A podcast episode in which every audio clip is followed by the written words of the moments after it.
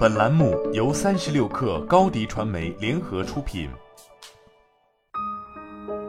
本文来自三十六氪神译局。在华尔街工作了二十年，纳迪亚·巴舍勒从未想过自己可以在家工作。作为纽约投资银行杰弗瑞的高级主管，面对面的会议对于巴舍勒来说是必不可少的。他认为，如果不能与客户和同事共处一室，就无法赢得他们的信任，也无法做好向潜在投资者介绍公司的工作。他经常在凌晨四点半起床，从新泽西州的家出发，乘公共汽车去曼哈顿，然后乘地铁挤出时间锻炼一下，在早上七点半之前到达杰弗瑞的交易大厅，工作晚餐一直持续到深夜，红着眼飞到伦敦也很常见。但疫情迫使这位四十二岁的三个孩子的母亲居家工作，他意识到自己现在过得更舒服，不想回到以前的工作状态了。华尔街在反抗，对那些曾经无法理解在家工作的投资银行家来说，现在却无法想象回到办公室全职工作。家长们也担心会将新冠病毒传染给他们的孩子。郊区居民对恢复长途通勤的想法十分恼火，而许多年轻员工则更喜欢远程工作。这些情况并非金融业独有，随着疫情重塑工作的未来，美国各地的公司都在努力满足员工对灵活性的要求。但在以坚韧著称的华尔街，这是非同寻常的。原因之一是，在疫情期间，华尔街银行的利润和收入都创下了纪录。银行家和交易员发现，他们没有必要像过去那样一定要在办公室工作才行。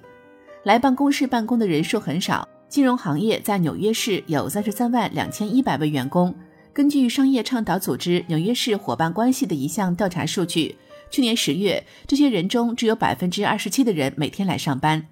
据该组织称，随着公司更加依赖员工，金融服务公司的办公室出勤率预计将在一月底攀升至百分之四十七。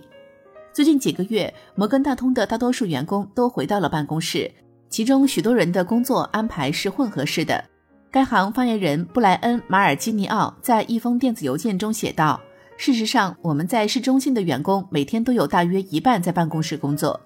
私下里，许多负责提高直接下属出勤率的银行高管表达了不满。他们说，高薪员工继续在家工作，而其他员工每天都尽职尽责地来上班，这是不公平的。纽约州审计长办公室托马斯·迪纳波利的数据显示，2020年纽约地区投行的平均薪酬为43万8450美元，较上年增长7.8%。高管们不觉得他们可以施加压力让员工回到办公室工作。华尔德说，金融服务业是人才竞争激烈的行业之一，所以没人想当坏人。他预计，大型金融公司最终会通过工资和晋升来迫使员工回到办公室。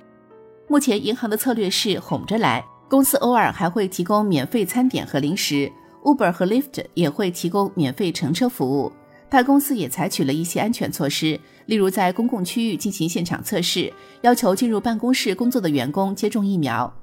花旗要求员工从九月份开始每周至少回办公室工作两天，但在人最多的日子里，办公室的员工约为百分之七十。花旗首席执行官简·弗雷泽在疫情期间开始工作，他已经安排了班车，这样从郊区住宅来到曼哈顿中城的员工就以避免乘坐地铁去市中心的银行办公室。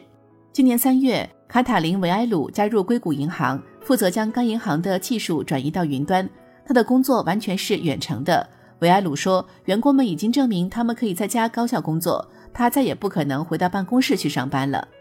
与一些华尔街同行形成鲜明对比的是，巴舍勒所在的杰弗瑞长期接受混合型工作，公司允许员工在家完成单独的任务，同时也鼓励团队合作和办公室合作，甚至为集体用餐买单。杰弗瑞总裁弗里德曼说：“在高峰期，办公室的利用率达到百分之七十。”弗里德曼说：“我们的方法不是制定一套方案或处方，而是提供支持和指导，让人们既信任我们，也信任彼此。”对于巴舍勒来说，新政策意味着每周来办公室三天。巴舍勒说：“他计划在必要的时候去参加会议，但他对于能省下通勤时间陪孩子也很高兴。”好了，本期节目就是这样，下期节目我们不见不散。